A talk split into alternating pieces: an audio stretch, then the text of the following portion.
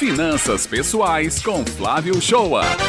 Oi, bom dia, ouvintes da Rádio Tabajara FM. Hoje quero falar sobre a possibilidade de você escolher o banco que queira trabalhar e manter o relacionamento bancário. As empresas privadas, de um modo geral, e as públicas em sua totalidade, fazem o pagamento dos salários de seus funcionários através do crédito em uma conta bancária aberta no banco a qual detém o convênio de folha de pagamento. Mas se trata apenas de uma conta salário, que você poderá aderir ao pacote do banco ou simplesmente efetuar portabilidade para um banco que ofereça melhores condições do que a empresa tenha convênio da folha de pagamento. Isso mesmo, você pode optar por receber seu salário em qualquer banco. Não existe a obrigatoriedade de manter ou ficar no banco que a empresa possui convênio. Sei que a maioria das pessoas já podem até saber que existe essa possibilidade de portabilidade do seu salário, mas por comodidade ficam no banco que a empresa tem convênio, pagando tarifas e mais tarifas e não tendo a reciprocidade devida no relacionamento. Agora é preciso saber que a opção de fazer a portabilidade é na conta salário. E não tenha medo ou receio, ela é um direito seu, protegido em lei. Então vai a sugestão. Em primeiro lugar, veja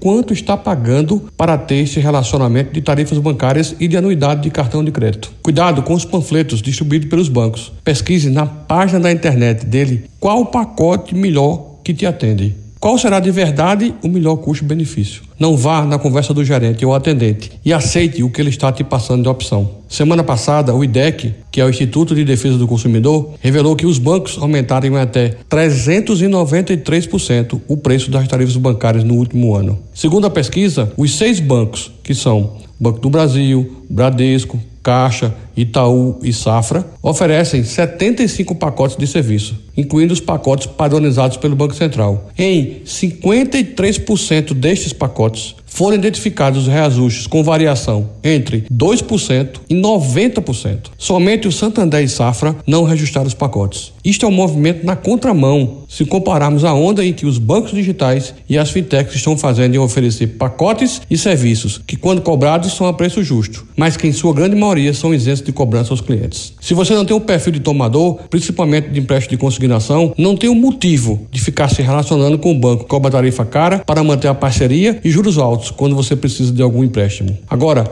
só faça a opção de pedir a portabilidade se você tiver a certeza que o banco escolhido é a melhor opção. E se por acaso se arrepender, pode cancelar, voltando tudo ao banco que a empresa mantém convênio. E como se faz? Procure o banco que você queira transferir o crédito do seu salário e faça a solicitação. Nos bancos digitais é possível fazer o pedido pelo aplicativo sem burocracias. O que quero te passar nessa mensagem é que não fique parado pagando por um relacionamento que não te traz retorno. E não faça as contas da tarifa de apenas um mês. Multiplique por 12 e veja qual o valor anual que estás pagando e o que você pode fazer com esse recurso. Talvez seja o momento de você repensar seu relacionamento bancário. Tem alguma dúvida sobre finanças pessoais? Quer que abordemos algum assunto sobre finanças pessoais? Mande sua dúvida do assunto aqui para a Rádio Tabajara FM, coluna Finanças Pessoais do Jornal Estadual que vamos responder. Tenham todos uma boa semana.